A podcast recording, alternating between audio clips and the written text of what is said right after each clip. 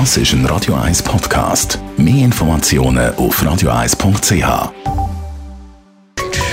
Der Konsumententipp auf Radio 1 präsentiert von comparis.ch, einem führenden Schweizer Internetvergleichsdienst. comparis.ch. Mitte September sollte es ja ein neues iPhone geben. Und das ist immer der Moment, wo man sich überlegt, ob man ein neues Handy soll kaufen soll. Was aber machen wir mit einem funktionierenden alten oder Handy, das wir jetzt noch haben? Jean-Claude Frick, Digitalexperte von Comparis. Ja, Im Prinzip gibt es natürlich einen Haufen Möglichkeiten, was man mit seinem alten Smartphone macht.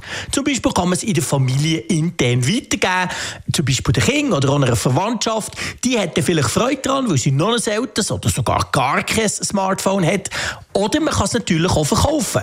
Und dort im Prinzip gibt es zwei Arten. Entweder man gibt das Handy in Zahlung, also wenn, es neues, wenn man ein neues kauft, gibt man das alte einfach in Zahlung und bekommt das neue ein bisschen günstiger. Oder man verkauft das alte Handy auf eigene Faust. Zuerst mal, was heisst das, das Handy in Zahlung geben?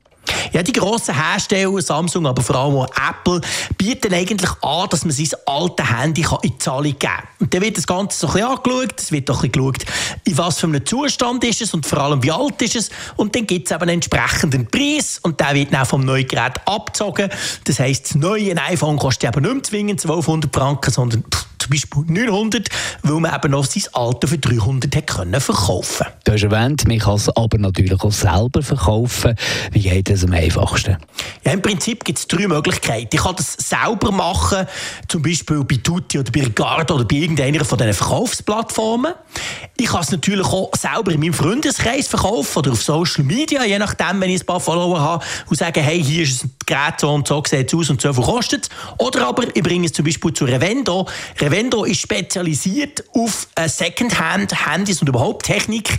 Die zahlen zum Teil auch einen recht guten Preis, die das Gerät dann selber wieder aufbereiten und dann wieder weiterverkaufen. Danke vielmals, Jean-Claude Frick, Digitalexperte von comparis.ch.